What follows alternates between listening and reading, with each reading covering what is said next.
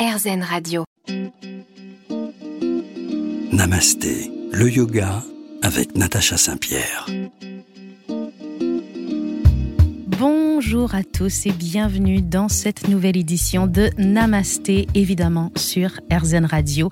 Aujourd'hui, dans cette émission, je vous propose de découvrir la voie du yoga, mais à travers le parcours de mon invité. Je reçois aujourd'hui Faustine Cressot. Le yoga, elle en a fait son métier, mais ça n'a pas toujours été le cas. Je reçois une chanteuse qui a aussi été agent immobilier avant de devenir professeur de yoga, de faire du yoga son métier. Elle est avec nous, on va découvrir tout son parcours, un parcours inspirant dans Namasté. Restez là. Namasté, le yoga avec Natacha Saint-Pierre. Bonjour à tous, si vous nous rejoignez, bonjour Faustine Cressot, je suis heureuse de vous recevoir aujourd'hui sur RZN Radio. Je vous invitais parce que votre parcours vous a mené d'une vie organisée, déjà installée euh, dans le monde de l'immobilier, vers le yoga pour en faire votre métier. Alors, on va commencer par le début. À la base, pourquoi vous êtes vous tournez vers le yoga? Bonjour Natacha et merci infiniment de me recevoir. Voilà, je suis très très heureuse de pouvoir partager ça, euh, cette passion et ce petit bout de chemin qui ne fait que continuer. Euh, alors j'ai découvert le yoga en 2012 à la suite du décès de mon grand-père où par grand hasard je me suis retrouvée dans un studio de yoga euh, pour tenter, pour essayer sans forcément trop connaître. Vous, vous n'aviez jamais fait de yoga avant? Jamais. Mais en 2012 à Paris, le yoga n'était pas encore très très très développé. Euh, et c'était plus considéré comme une discipline sportive un peu mystique. Hmm. Euh, voilà. et donc vous abordez le yoga d'un point de vue physique Exactement. Je me dis, bon, bah, je vais faire une séance de sport un peu différente et je rentre dans le cours et il se trouve que la professeure au milieu du cours me regarde et me dit, Faustine, et là je me suis dit, mais les profs de yoga ont vraiment des pouvoirs magiques. Euh, voilà. Et il se trouve que c'était une de mes copines de lycée qui s'était formée pendant les quelques années euh, qui nous avaient séparés. Et euh, à partir de ce jour-là, je crois que j'ai plus jamais lâché le yoga. Finalement, le yoga vous a amené à retrouver une amie et c'est cette amie qui vous a initié au yoga un peu plus profondément. Moi, ce qui m'intéresse, c'est comment on passe de ce premier cours où vous découvrez le yoga à je fais plusieurs cours par semaine peut-être, puis en fait après je décide de me former. Euh, quel a été le cheminement dans votre tête pour arriver jusqu'à ça? Euh, je, crois que, bon, premièrement, je suis très instinctive. J'ai tendance à pas trop, trop réfléchir, mais à prendre des décisions. Et au moment où je les prends, je sais que c'est la bonne, donc je suis un peu mon instinct.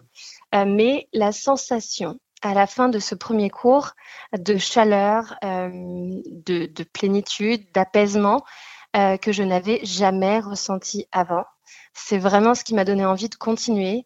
Et au fur et à mesure des années, finalement, de, pouvoir me perfectionner, en apprendre plus sur la philosophie et le transmettre si j'en avais la possibilité. On va parler de la philosophie un peu plus loin dans cette émission parce que c'est ce que je remarque dans les parcours de tous les yogis que j'ai interviewés jusqu'à présent, c'est que souvent au départ on va y aller avec des considérations physiques et on va découvrir autre chose comme si on ouvrait la boîte de Pandore et mmh. c'est là où euh, presque une addiction va se développer pour le yoga.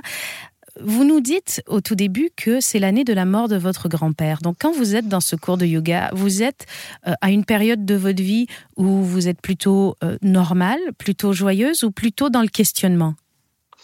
Dans le questionnement, à l'époque, j'avais 21, 22 ans, 21 ans, 22 ans. Euh, donc c'est il y a 10 ans maintenant.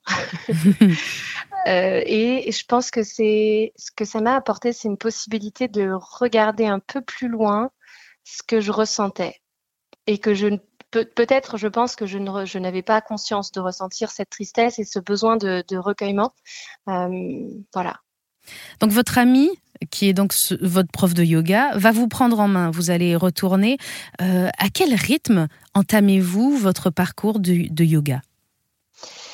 Donc cette petite Morgane m'a emmenée euh, dans ses cours avec elle pendant, euh, je pense, six mois à un an au début, et j'y suis allée euh, deux fois par semaine, deux trois fois par semaine, avant de découvrir le reste des studios parisiens, le, le, les studios un peu plus new-yorkais entre guillemets qui, qui venaient de se créer, de s'installer, et d'autres moyens de pratiquer et de transmettre.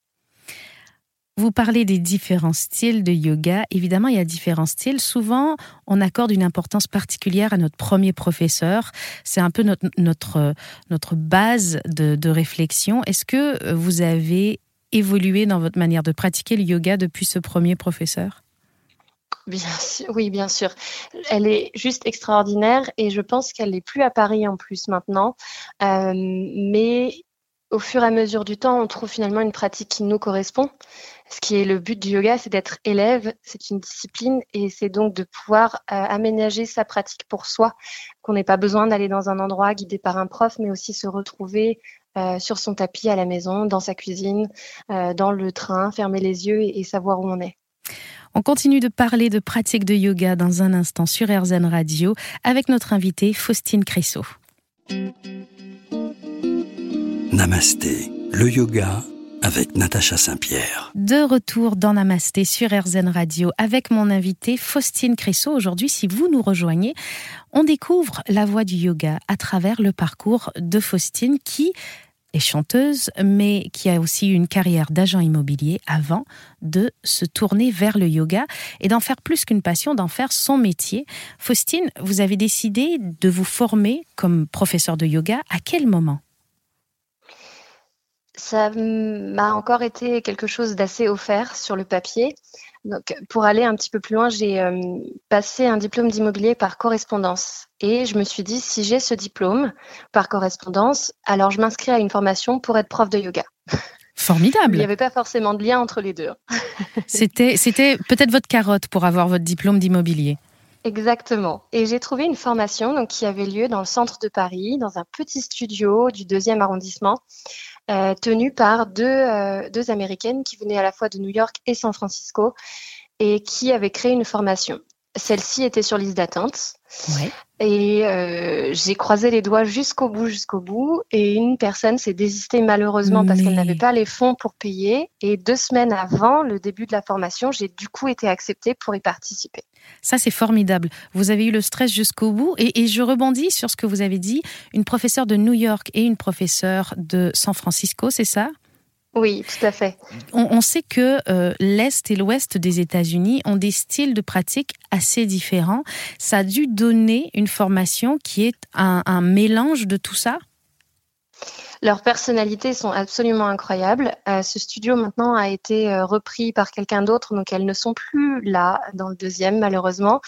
Euh, mais, mais Janelle Waters et Amanda Date sont des personnes qui avaient cette complémentarité à la fois une qui était très justement dans le dans le spirituel, dans le philosophique, et, euh, la seconde qui était beaucoup dans la dynamique et, euh, le, rythme de, de ce vinyasa, de ce, cette respiration associée au mouvement. Donc c'est une formation qui fait combien d'heures, celle que vous avez fait en, en premier? 200 heures. Une formation initiale de 200 heures qui ouvre des portes pour démarrer l'enseignement. Alors quand on fait une formation initiale comme ça de 200 heures, pour les gens qui nous écoutent, peut-être que certains ont envie d'un changement de vie. Euh, combien de temps dure une formation intensive comme ça? Ça se structure comment? C'est très différent en fonction des écoles. Certains le font de manière intensive où on a vraiment un bloc de 200 heures qui doit prendre, je pense, à peu près un mois si on met ça sur des journées complètes. Mmh. Là, c'était étalé sur un an. On avait un week-end par mois de trois jours euh, chaque mois jusqu'à la fin de l'année et ça nous a permis d'être dans notre vie quotidienne en même temps que dans cette formation. Donc, on n'a pas besoin de tout arrêter ou de poser euh, un mois de vacances intensives pour faire cette formation. Je trouve ça très intéressant et ça vous permet peut-être d'appliquer tranquillement euh, ce que vous apprenez dans votre quotidien, puisque je suppose que euh, plus vous vous formez, plus votre personnalité change. C'est exactement ça. On voit petit à petit les changements qui se font dans notre cercle d'amis, dans notre façon d'appréhender notre travail qui existe à côté, dans notre façon de, diffuser aussi tout ce qu'on est en train d'apprendre et de l'appliquer au quotidien. Appliqué au quotidien, je trouve ça génial parce que je dis toujours que le yoga n'est pas quelque chose qui se fait, c'est quelque chose qui se vit et on vit donc avec la philosophie yogique du matin jusqu'au soir. Vous nous dites un peu ça, que vous changez. Est-ce que les gens autour de vous changent aussi au fur et à mesure de votre évolution? Euh, c'est une très bonne question. Je ne pense pas. J'ai toujours eu comme, euh, euh, mantra ou comme fil conducteur de ne pas conseiller à mes proches d'avancer vers le yoga, sauf s'ils m'en posaient la question. Parce que je pense que ça doit venir d'une envie personnelle et pas d'une recommandation.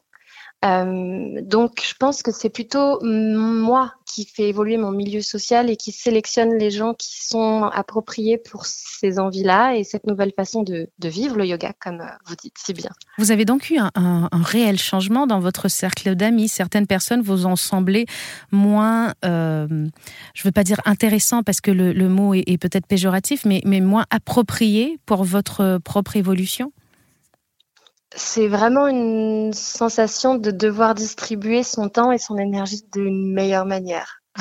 Je trouve cette phrase formidable, distribuer son temps d'une meilleure manière. Méditez sur cette phrase et on revient dans quelques instants sur RZN Radio avec notre invité du jour, Faustine Cressot.